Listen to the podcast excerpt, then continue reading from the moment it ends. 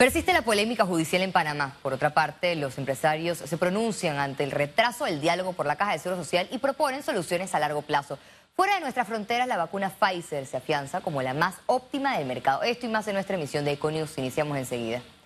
El magistrado Cecilio Sedalice prefirió guardar silencio en medio de los cuestionamientos por su proyecto de fallo que busca anular el caso pinchazos telefónicos y que se le sigue al expresidente Ricardo Martinelli.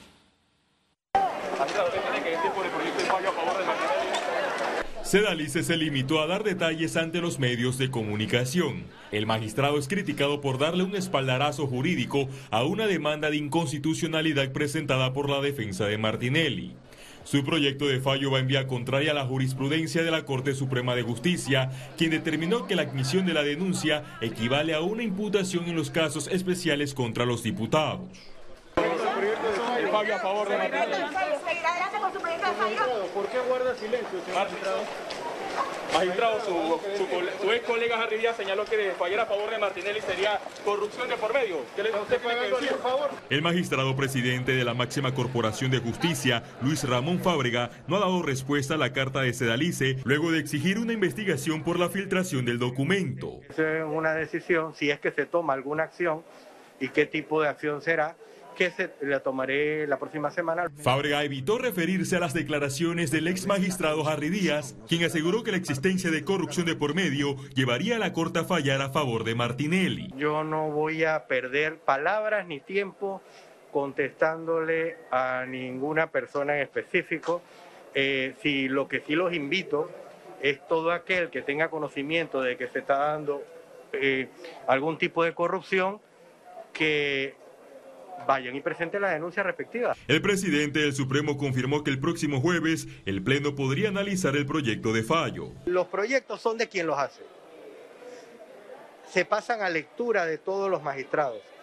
Si no hay consenso, esos proyectos tienen dos, dos consecuencias.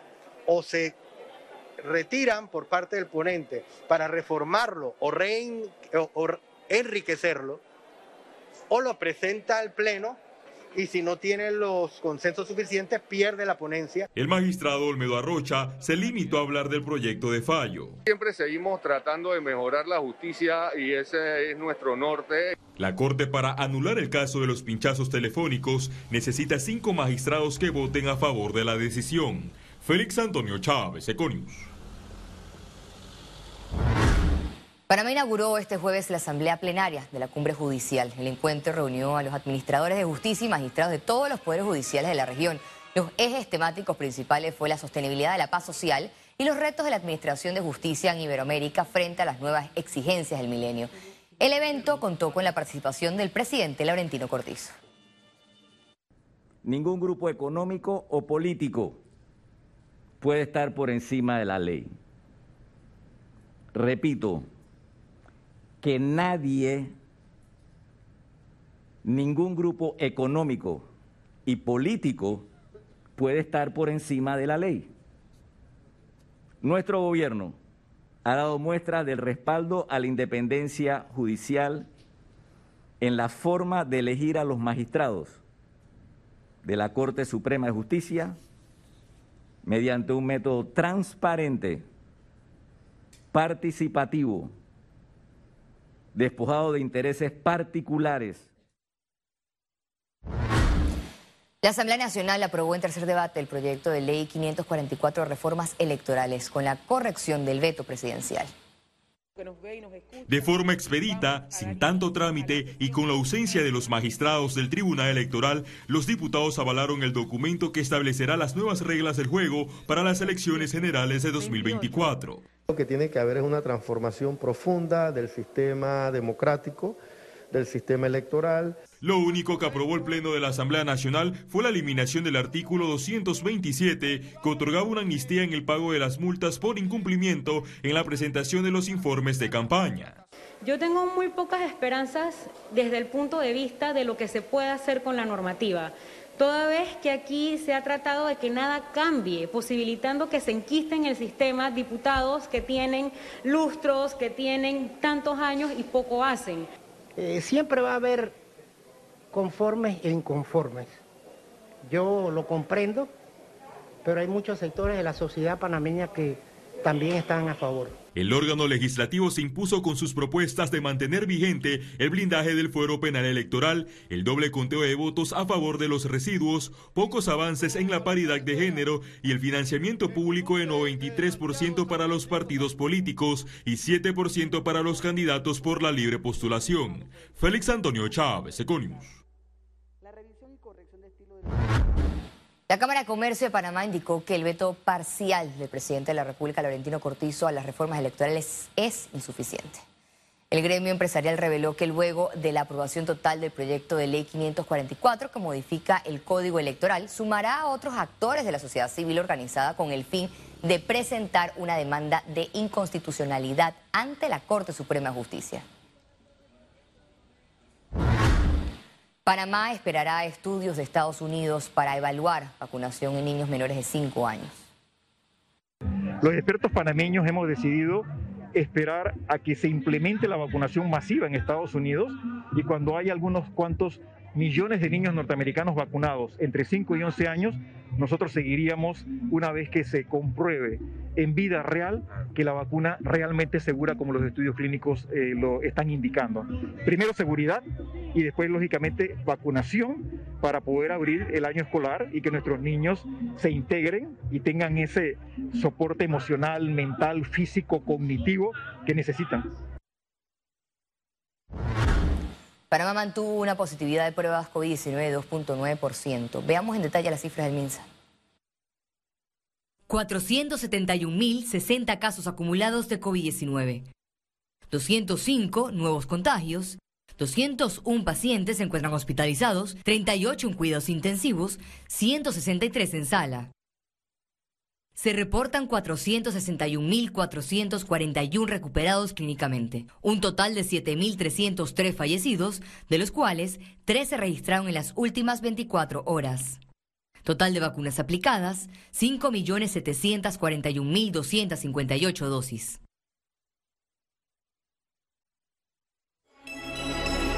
Economía. Cambiamos de tema. Los diputados de la Asamblea aprueban en primer debate el presupuesto del Estado para el 2022. Esto se da tras la sustentación por parte del Ministerio de Economía y Finanzas del presupuesto por la suma de 25.126.600 para el periodo del 2022 ante la Comisión de Presupuesto de la Asamblea Nacional Suma, que fue modificada de acuerdo a las recomendaciones del órgano legislativo. Este jueves el gremio empresarial explicó su propuesta sobre un sistema integrado de pensiones para la Caja de Seguro Social. Aquí le contamos. El Consejo Nacional de la Empresa Privada CONEP se pronunció sobre el diálogo por la Caja de Seguro Social. Aseguran que el programa de invalidez, vejez y muerte es insostenible, por lo que proponen un sistema integrado por tres pilares. Estamos hablando de un pilar contributivo de parte del Estado. Es importante mencionar que eso no va a salir del asegurado. El país debe proteger a sus adultos mayores y eso estamos muy claros. Luego vienen los otros dos pilares que van a ser precisamente ahorro de cada uno de los cotizantes o cuentavientes. Pero lo medular es desarrollar, digamos, las cuentas individuales o los ahorros individuales. Y esto es algo muy natural. Cualquiera de ustedes va a un banco, hace un depósito, abre una cuenta de ahorro con la esperanza de que reciba de vuelta su dinero con los intereses. Bueno, así mismo es el sistema de pensión lo que estamos buscando, que hayan cuentas individuales. Y al final de mi vida útil, cuando entre a jubilación, recibir lo que ha aportado más los intereses. Advierten que no contemplar las medidas paramétricas es directamente opuesto a lo que aplicaron otros países que sí tienen un sistema sostenible. No puedo decir que vamos a tener que cotizar más. Al final del día, para rescatar la caja de seguro social tendremos que tomar medidas valientes indiscutiblemente. Para la mayor parte de la población, Seguro Social es quien da medicamentos, quien me atiende cuando estoy enfermo y quien me paga la pensión. Señores, Seguro Social es más que todo eso.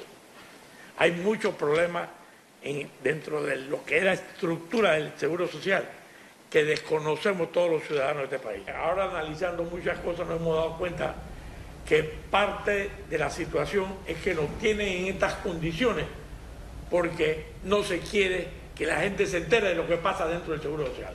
También se refirieron a los tiempos de este diálogo y la participación de la Organización Internacional del Trabajo. Estamos anticipando seis meses, eh, más o menos, para que ellos eh, ya se unan a lo que es la mesa de discusión y entonces nosotros tener un tiempo no mayor de tres meses para realmente discutir este tema. Así que eh, esperamos que, que en nueve meses nosotros podamos tener algo mucho más concreto, más aterrizado.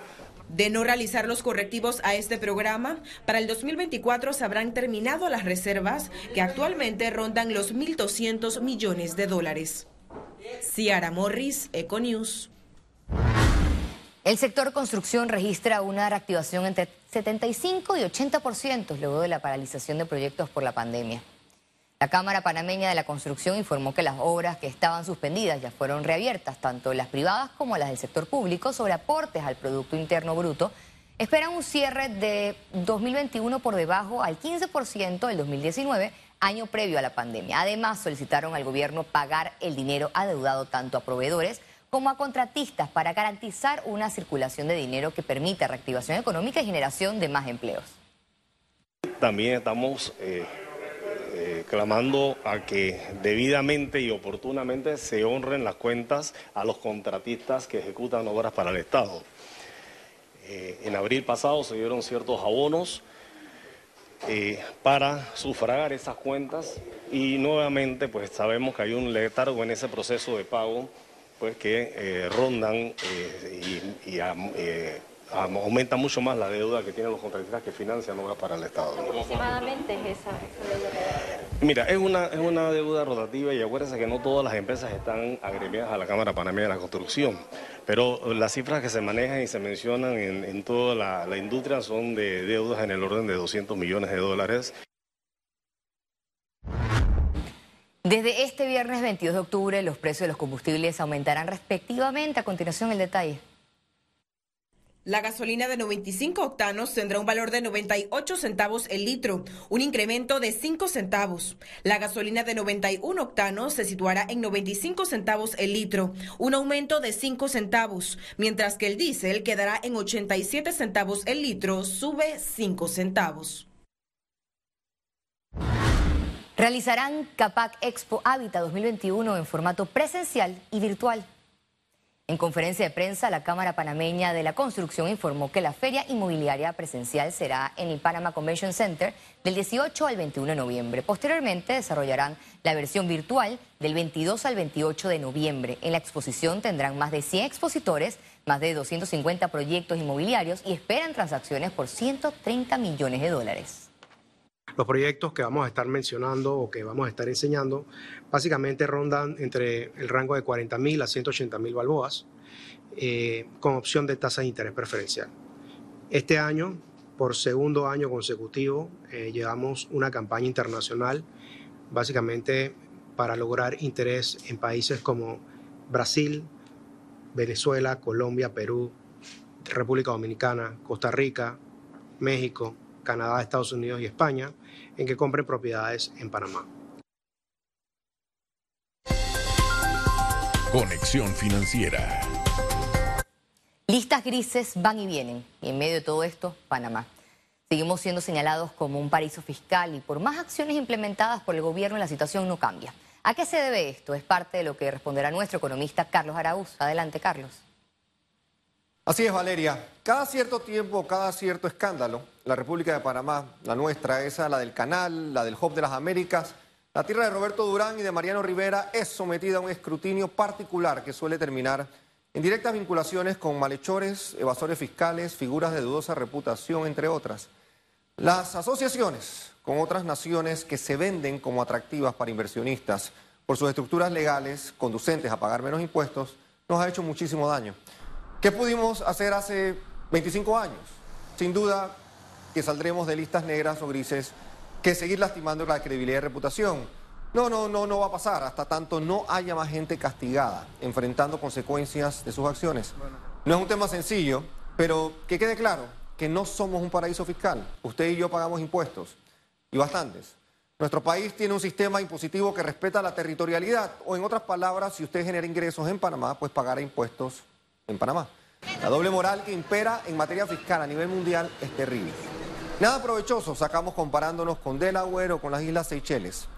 Lo que no deja de ser cierto es que los ingresos del Estado en materia de impuestos deberían ser mucho más altos, por encima del 30%, quizás en lugar del 14% que hoy mantenemos. Esto se da por exoneraciones, por beneficios o créditos fiscales u otras herramientas que impiden que Panamá reporte mejores números en materia de recaudación fiscal. Llevemos la tasa efectiva de recaudación fiscal sobre la renta al 15% en línea con el planeta, con todo el mundo. Ojo, hablo de la tasa efectiva, no me refiero a lo que dice el Código Fiscal que se debe cobrar por categorías de ingresos. El CAIR quizás pretendió resolver este tema, pero en la práctica pues se ha quedado corto. No, no somos un paraíso fiscal. Evitemos entonces parecernos a uno, tomando acciones que hablen con claridad del país que somos, el que queremos ser, uno transparente y para nada opaco. Regreso contigo, Valeria. Muchas gracias, Carlos, por tu siempre certero análisis. Es interesante poder discernir este tema tan preocupante para Panamá, el de los paraísos fiscales. Y al regreso, internacionales.